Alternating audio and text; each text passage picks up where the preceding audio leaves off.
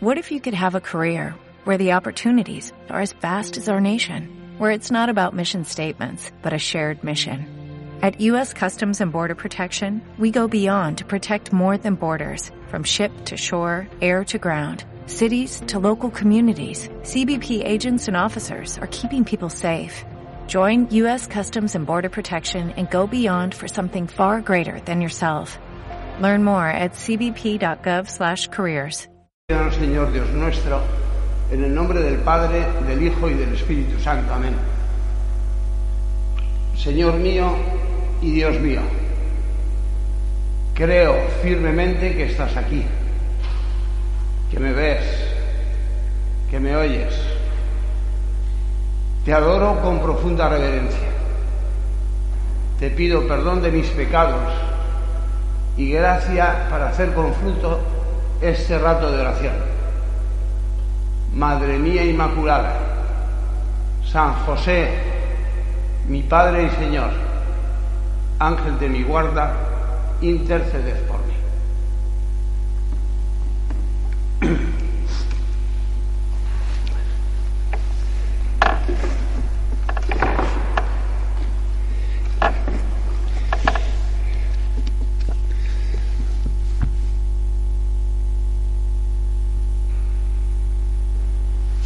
primer día del mes de mayo, del mes de la Virgen. He recibido una, un mensaje desde la isla Margarita de Venezuela.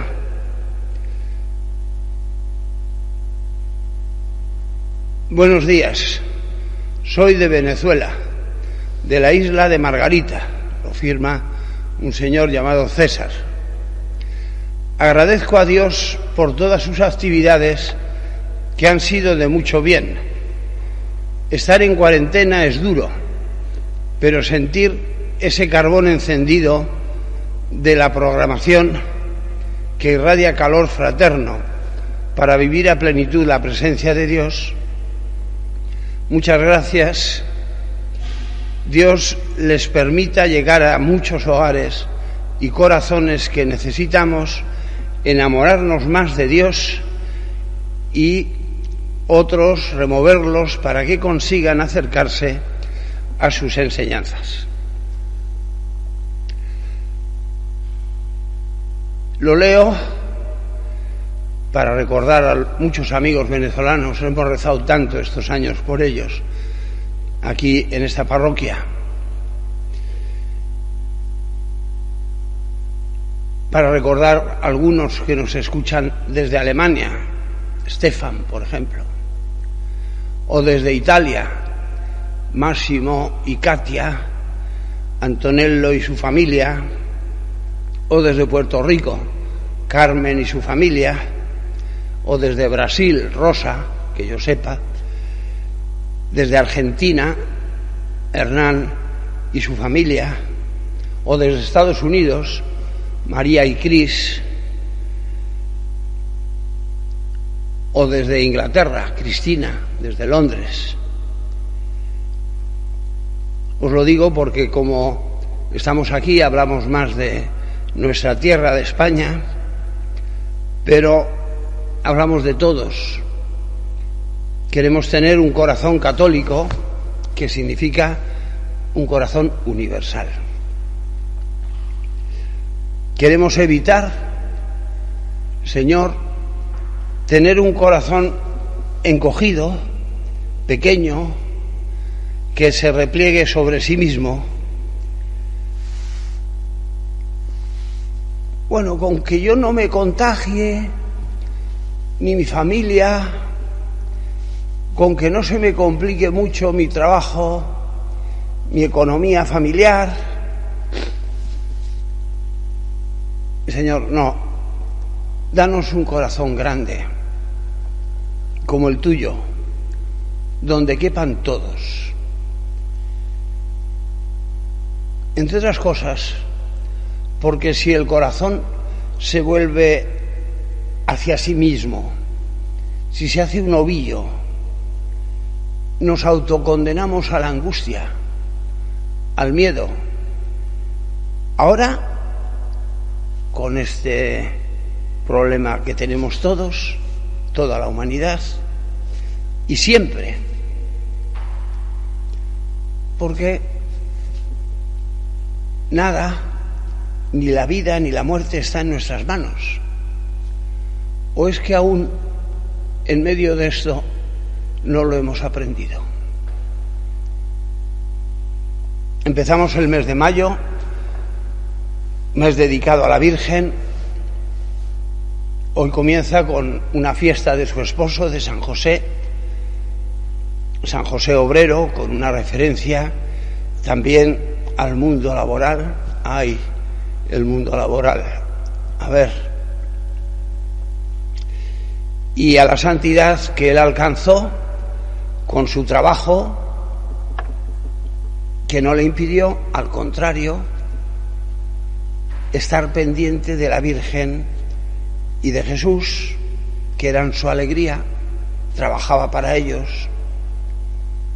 También nosotros podemos vivir así. De eso vamos a hablar un poco. Porque no sé si hasta ahora, con las cosas que hacíamos y con las cosas que hacemos, que no son malas, teníamos esa alegría. Porque esto tiene un truco. El trabajo también el trabajo en el hogar, no será ni la tragedia diaria, ni el refugio donde nos autoafirmamos, sino la alegría constante si lo hacemos con espíritu de servicio, un espíritu de servicio a los demás pero de verdad que, que se note.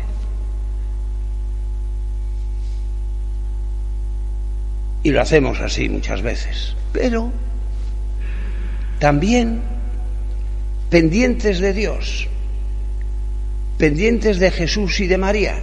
Hablábamos de San José. ¿Por qué? Por, por una devoción. No,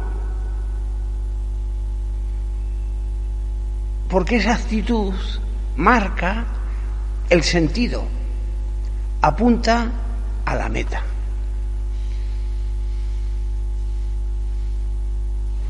Nos hace entender más quiénes somos y qué es lo que pintamos en esta vida.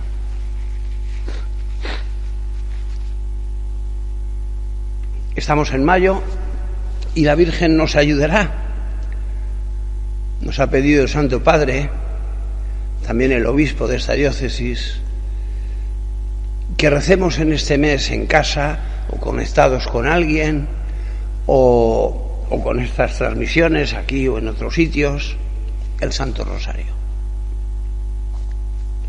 Ya tenemos un propósito estupendo para este rato de oración. Yo creo que nos lo pide el Señor, cada uno verá porque esto es algo que yo digo en voz alta y que uno escucha por dentro lo que Dios quiera decirle. Hoy, aunque brevemente, querría que acompañáramos a la Virgen a casa de su prima Isabel.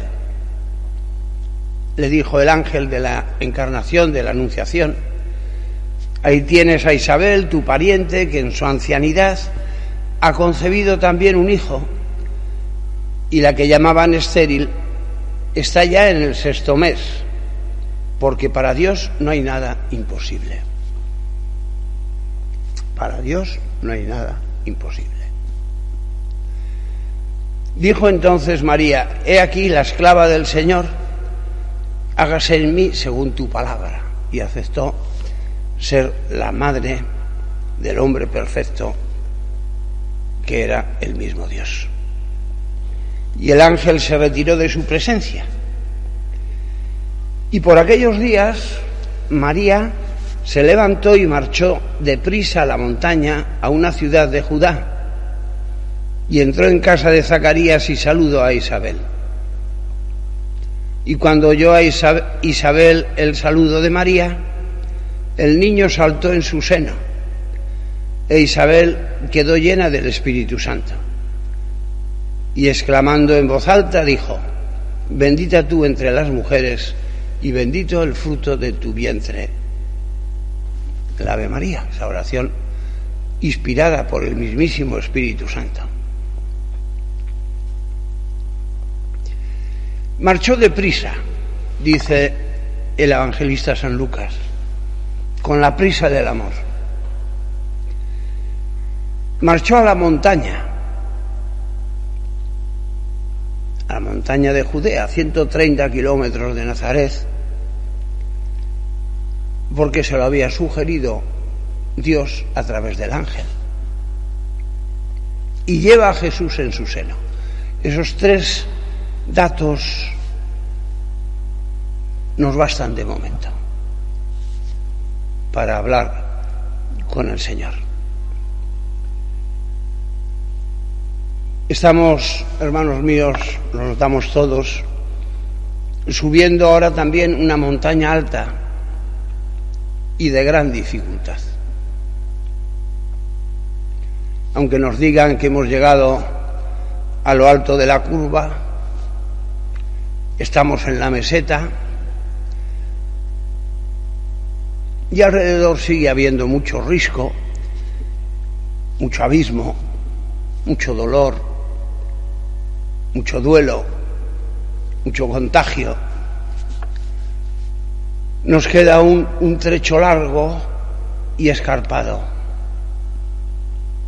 Por un lado ese invisible virus salteador de caminos que acecha en cualquier recodo y nos asusta. Y luego esa situación laboral, empresarial, económica, que ya es grave y que quizá vaya a ser duradera. Yo os decía el otro día que aquí vemos en el centro social de la parroquia que llega mucha gente, cientos de personas, con mucha dignidad pero con la angustia en el alma y algunos ya con el hambre en el cuerpo.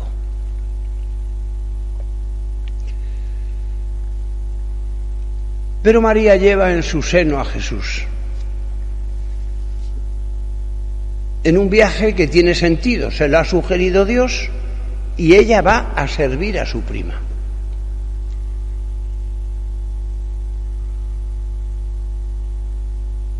Lo peor que nos puede ocurrir en esta escalada, desescalada le llaman,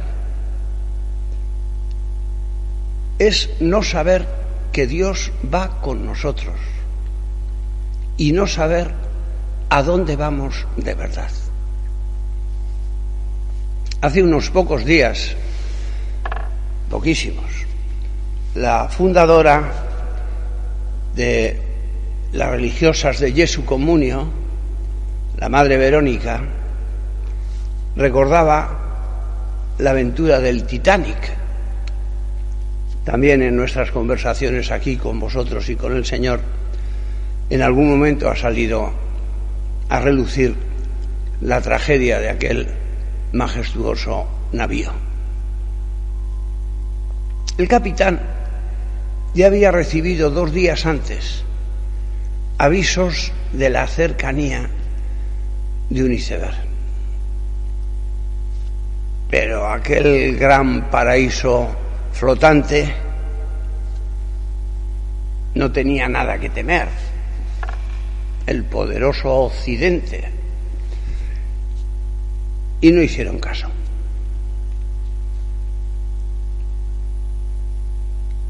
Llevaba inscrito en la borda un, loma, un lema quizá blasfemo, por lo menos muy soberbio. Ni Dios lo puede hundir. Ni Dios lo puede hundir. Y ha bastado un bicho pequeñito. No hicieron caso. El choque luego no fue tampoco frontal, fue lateral. Bueno, este barco aguantará. No le dieron al principio tampoco una gran importancia. Luego, la tripulación se ocupó de facilitar el desalojo de los pasajeros de primera. A otros incluso, a los de tercera, les cerraron la zona de los camarotes para que no dificultaran la evacuación, porque no tenían botes para todos. Ahora diríamos que faltan test, que faltan respiradores, que faltan trajes o que faltan mascarillas. Pero no nos distraigamos. No voy a eso. Estamos hablando de nosotros. Y te pedimos, Señor, desde luego, que a nosotros nos dure más la solidaridad de lo que duró en el Titanic. También tengo un cierto miedo a eso. La orquesta recibió orden de seguir tocando y tocando mejor música alegre, de fiesta. Así andábamos. En esta especie de silencio de Dios, en el que la sociedad nuestra está viviendo. Y mientras, oh sorpresa, el barco se parte en dos y se hunde. eso sí, una de las últimas canciones que sonó fue Cerca de ti, Señor. Y el caso es que se lo habían avisado. El caso, Señor, es que tú nos avisas las cosas. Que nuestra conciencia nos avisa cuando estamos caminando deprisa hacia la montaña, como la Virgen, llevando a Jesús dentro y dispuestos a servir. El viaje de la Virgen y ojalá también el nuestro fue mucho más feliz que el del Titanic. Por eso, porque sabía a dónde iba, sabía con quién iba sabía en quién se podía apoyar. Iba a servir, aprovechar cada momento del camino para seguir con Dios dentro. No se fiaba de sus fuerzas, alguna tendría, pero eran pocas, una mujer embarazada. También se apoyaría en los de la caravana, especialmente en San José, si le acompañaba, como dice casi siempre la tradición.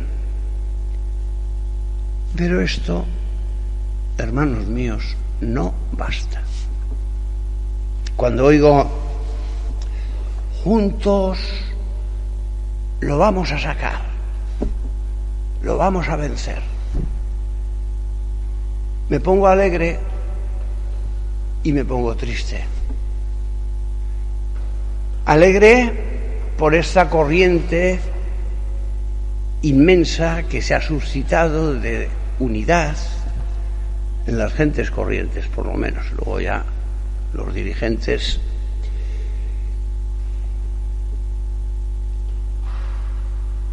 esa corriente inmensa de, unidad, de solidaridad, que ha crecido de una manera hermosísima, y me pongo triste, porque quizá aún no hemos entendido nuestra fragilidad, no hemos entendido que los barcos, los proyectos de los hombres son muy débiles. Y creíamos vivir en un Titanic. Alguno podrá pensar, pero hombre, don Jorge, está usted hoy como triste. No soy triste en absoluto. Me quiero agarrar al Señor para pedirle que, que lo entendamos más, más a fondo. Ni estoy triste, ni Dios ha querido esto. En el Evangelio aparece llorando ante Jerusalén, esa ciudad que representa la presencia de Dios entre los hombres hasta que la representó Él, el mismo Jesucristo. Esa ciudad que no había querido escuchar. Y el Señor llora llora porque sabe que al cabo de poco será destruida por un ejército poderoso. Dios no quiere esto. Tampoco quiero decir yo que se vaya a hundir todo, pero sí que quiere Dios que lo aprovechemos, hermanos míos. Sepamos que vamos con Él y que vayamos con Él que sepamos que Él sufre con nuestro dolor, Él también llora, tiene corazón de hombre. Y querría que le hiciéramos caso para que nos fuera mucho mejor. Comparte nuestras lágrimas. Quiere que le dejes que te acompañe más.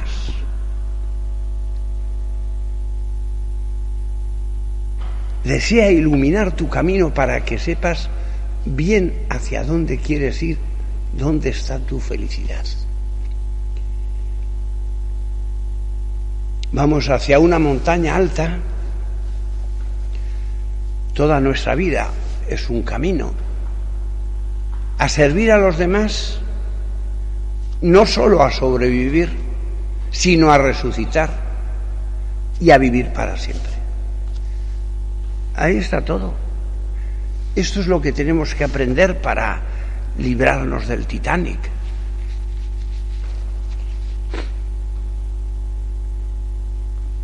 ¿Vamos a servir a los demás? No vamos solo a sobrevivir, porque eso no está en nuestra mano. Y vamos a resucitar y a tener una vida eterna. Por eso caminamos, por eso hablamos con Dios, oramos. Por eso nos apoyamos unos a otros. Por eso deberíamos de aprender de esta pandemia que podemos ser protagonistas de la revolución del amor, que eso es el cristianismo, la revolución del amor. Yo no quiero ser protagonista de la nueva normalidad.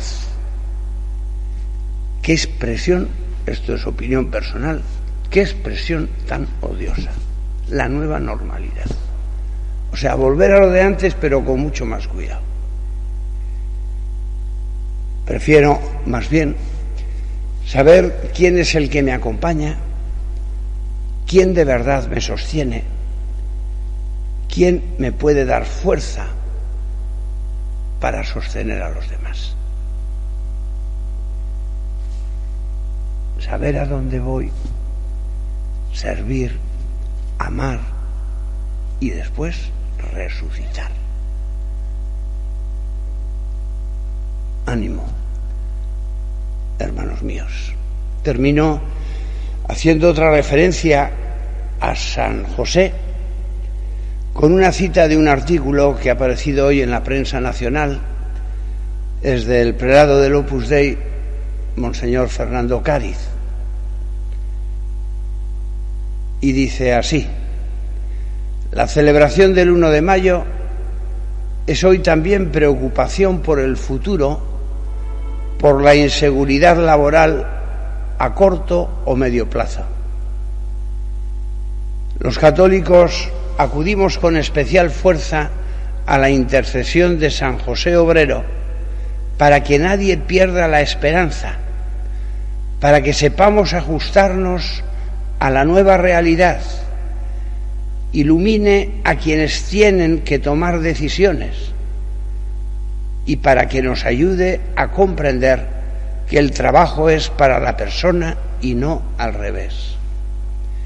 En los próximos meses o años será importante hacer memoria de lo vivido, como pedía el Papa Francisco Barca, todos frágiles y desorientados, pero al mismo tiempo importantes y necesarios, todos llamados a remar juntos.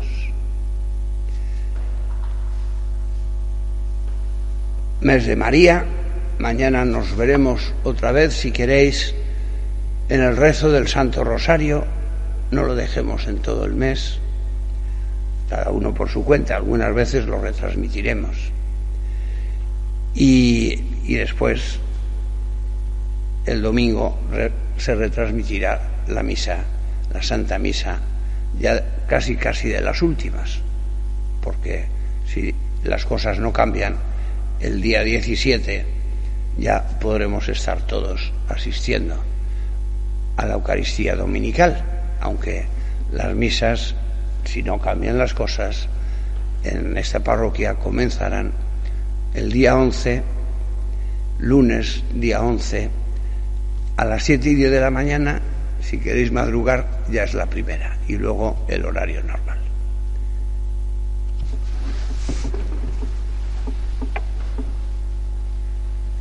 Te doy gracias, Dios mío, por los buenos propósitos, afectos e inspiraciones que me has comunicado en esta meditación. Te pido ayuda para ponerlos por obra. Madre mía Inmaculada, San José, mi Padre y Señor, Ángel de mi guarda, interceded por mí.